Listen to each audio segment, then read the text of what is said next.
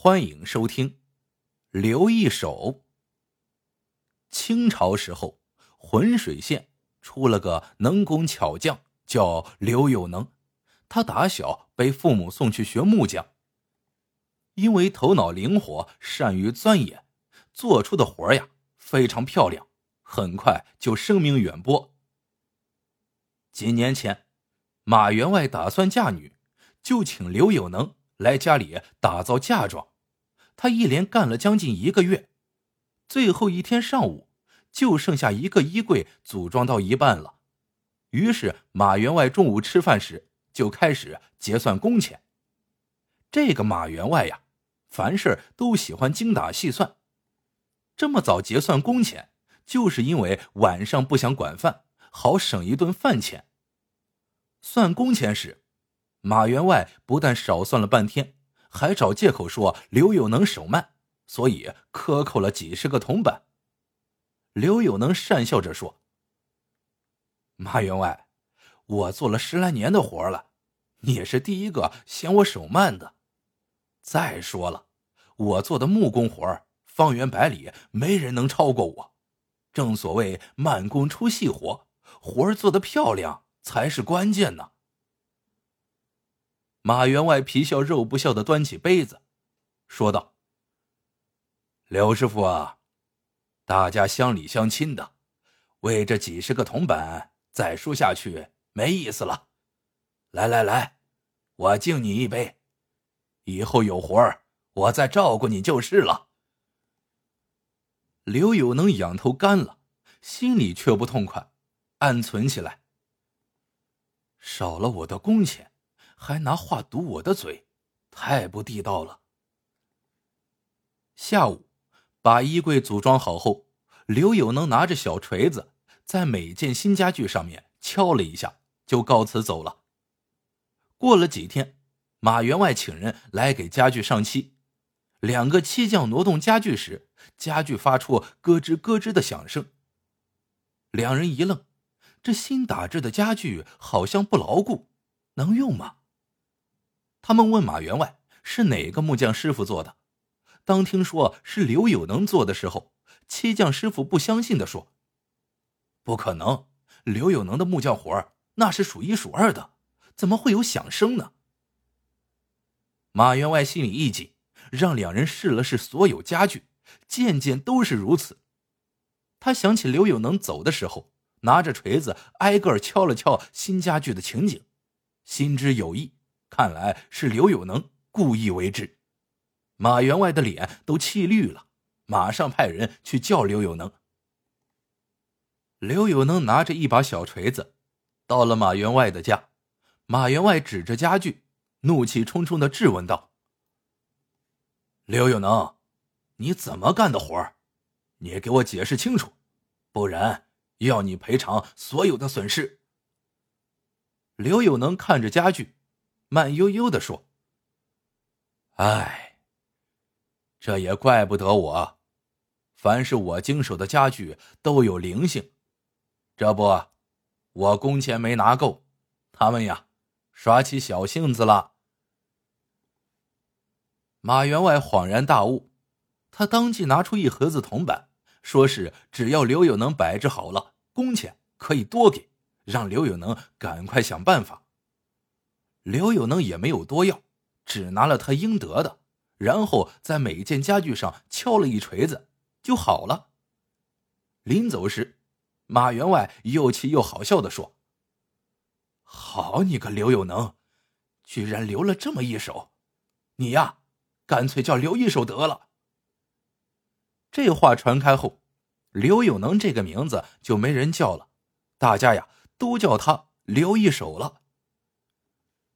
说起刘一手这一招功夫呀，在榫头上。无论什么家具，都是利用榫卯结构的原理，榫卯咬合后，慢慢的会越来越紧，成为牢固的一体。刘一手在每件新家具的关键处敲了一锤子，某一处毛榫咬合过紧，导致表面不平衡，搬动时就会发出咯吱咯吱的声音。他拿锤子从里面往外敲一点，毛笋咬合松一点，表面恢复平衡，就不再出声了。这种力道上的把握，也只有他有这个能耐。当然，刘一手是个嫉恶如仇的正直之人，从来不轻易使用这一损招。但他没想到，很快他就再也不能用这一招了。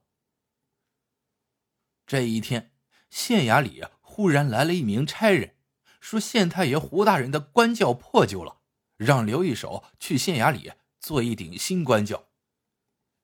谈到工钱时，刘一手发现官差开出的工钱很少，就对官差讲，想把工钱提高两成。官差吹胡子瞪眼的嚷嚷道：“刘一手，县太爷让你做官轿，是高看你一眼。”你别爬树上墙，把自己当根葱，小心呀，把你踩成葱泥，吃不了兜着走。官差一发威，刘一手不敢作声了，只得答应去干活。刘一手拿着工具去了县衙里，花了好几天功夫，终于把官轿做好了。一名衙役验收了官轿，结算了工钱。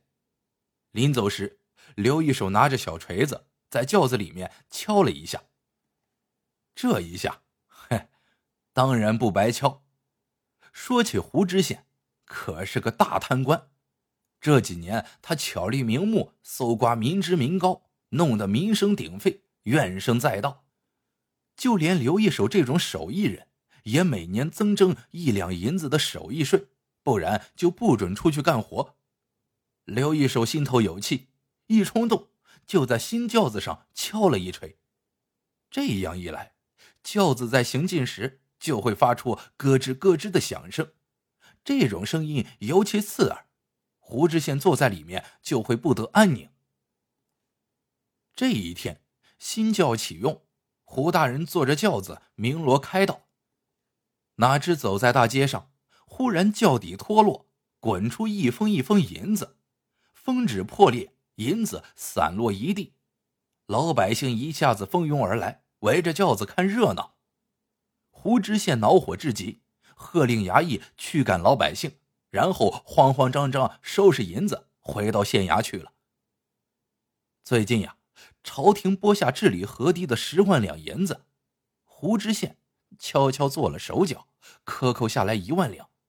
他不敢把赃银放在后衙里，就把赃银。藏在了官轿里，转移到他偷偷置下的私宅里去，想着每天转移一千两，差不多十天的功夫就可以转移完毕。因为旧官轿承载量小，而且已经破旧不堪，听说刘一手的手艺顶呱呱，就找他来做一顶结实的新轿子，却哪里想到新轿子这么不经用。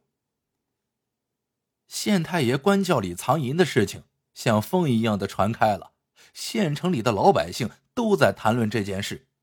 胡知县好不恼火，就以藐视朝廷命官之名，令人将刘一手捉拿归案，当堂审讯。刘一手做梦也没想到，胡大人会用官轿藏那么多的银子。